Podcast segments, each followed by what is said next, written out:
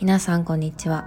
ライターでラブライフカウンセラーそしてセクシャルウェルネスブランドマホロ代表のトゥルモチです。このラジオでは性生活をどう楽しく過ごしていくのかそんなテーマでお届けします。皆さんいかがお過ごしでしょうか？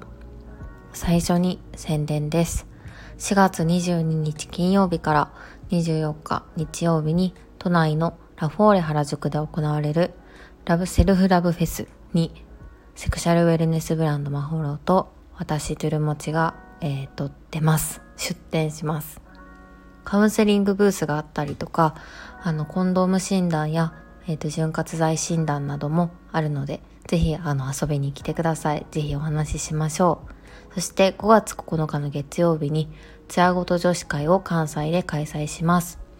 性についてざっくばらんにワイワイ話しませんか？っていうことでお酒が飲み放題っていうところとあのコース料理がついてきます。あの大学の近くなんですけどなんかこう初めて会う人がほとんどだと思うのであのぜひあの ちょっと行ってみるの怖いなっていう人もちょっと勇気を出して遊びに来てくださればあのみんな大歓迎なのでぜひよろしくお願いします。今回はですねあの先日じゃないな先日か。撮っているのが前の日なのでちょっと日付感覚が忘れちゃうんですけどあの4月13日の15時30分から行われたジャパンブランズローンチパッド地域のものづくり編というピッチイベントにあの私テルモチが、えーと、出ましたと。で30以上の企業の中から6社が選ばれてですねそこから3つの賞をあのいただけるということでチャレンジしてみたんですがあのムーン X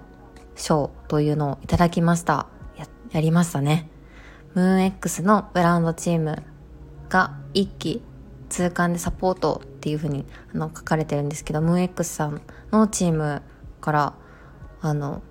こうこのような賞をいただけてすごく嬉しいです。あのーまあ、絶対に、まあ、賞は取らなきゃダメだろうと思ってたので 取る気満々で臨んだんですけど実際に賞をいただけるのはとても嬉しいことですね。実際にピッチの様子はあの YouTube からご覧いただけるのでぜひ URL からまたあの見ていただけたら嬉しいです。こうそうですね。今回のテーマとして地域の原材料を生かしているだけではなくこうものづくりの技術や過程サステナビリティなど社会にもたらす価値についても焦点を当てたいと思いますっていうふうに、ま書かれていて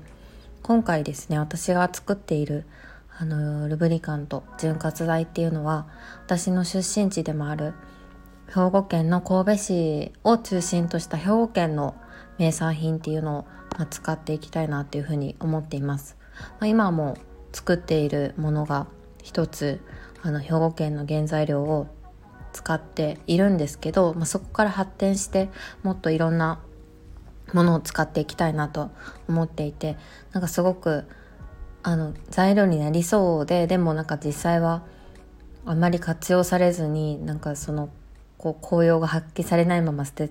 られてしまうみたいなものがたくさんあってもったいないなと思ってたのでなんかそこをうまく活かしたいなって思ってた話をしました。それでですね、まあ、潤滑剤っていうものがなんかその一つの側面で人に届けるにはなんか届きづらいっていうか使いづらいからどうするどうしたらいいだろうっていうことを なんかまあずっと考えてたんですけど最近ってまあ膣トレみたいなものも流行ってますしあとは、ま、月経カップっていうものもだいぶ浸透してきたかなっていうか、まあ、認知の面ではすごい広がってきたかなっていうのがあるので結構それをこう膣内に入れる時ってすごく抵抗があるという方も多いと思うんですが、まあ、こういうルブリカント使って、まあ、保湿っていうところを日々習慣にすることで挿入もしやすくなったりとかなんか後からヒリヒリするみたいなことがなくなるんじゃないかなと思ってるのでなんかそういった使い方の提案もしていきたいなと思ってますし、まあ、そういったあのこれから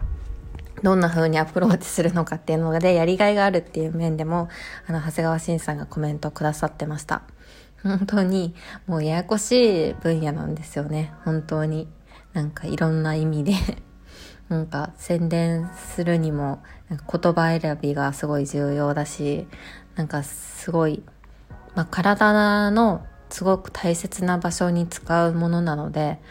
うん、とにかく歌歌い方がめちゃめちゃ難しいやないかいって思って毎回思ってるんですけど、まあ、そこをどうやって突破して壁を突破していくのかタブーっていうものをタブー視されてるところをな取っ払ってなんかそういうケアをしたりとかなんかセックス中にそういったものを使うことがみんななんか気にせずに使うことができるのかみたいなところをあの本当にムーン X さんと一緒に考えていけるんだって思ったらすごい今からワクワクします。本当にブランディングのプロの方たちとこうお話しする機会ってなんか案外少ないんですよね。しかもなんかその社会課題解決っていうところでのなんか分野でのブランディングはマジで難しくてですね。なんかいろんなブランディングのプロっていると思うんですけど、なんかそういう特にこう、社会課題じゃないところのブランディングで言えば、なんか私なんて本当にもうエロに走ればいいわけで、うん、これ使ったらめっちゃ気持ちよくなるよみたいな、あの、なんて言って、あれ、これを使えばなんか女性を死ぬほど活かせれるみたいな歌い方をすれば、割とこういう商材は一発でなんか受けるんですよ。広告出して正直。でもなんかそんな歌い方するのは絶対私は嫌っていうのがあって。なんか本当に困ってる女性とそのパートナーに届いてほしいしなんかお互いのお互いがお互いにとってなんかいい作用ができるなんかちょっと日本語が難しくてすいません。あの例えばその活かせれるみたいな感じで広告見てパートナーがあこれでなんか自分のパートナーを死ぬほど活かされるんだみたいな感じでちょっと商品買って。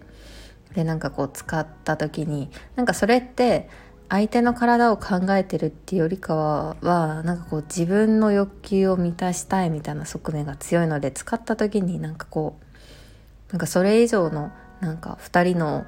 なんか良さっていうのがなんか生まれてこないかなっていうのも一つあるんですよね。まあ、そうじゃなくてなんかうまいことそこで2人にとっていい作用があればいいと思うんですけどなんかうんなんかそのやり方が私は個人的にはちょっと違うなっていうところがあるのでなんか新しいブランディングとして 本当になかなか届けるの難しいんですけどなんかそういうコンプレックスを刺激してなんか生かせれるとかなんか彼に好かれる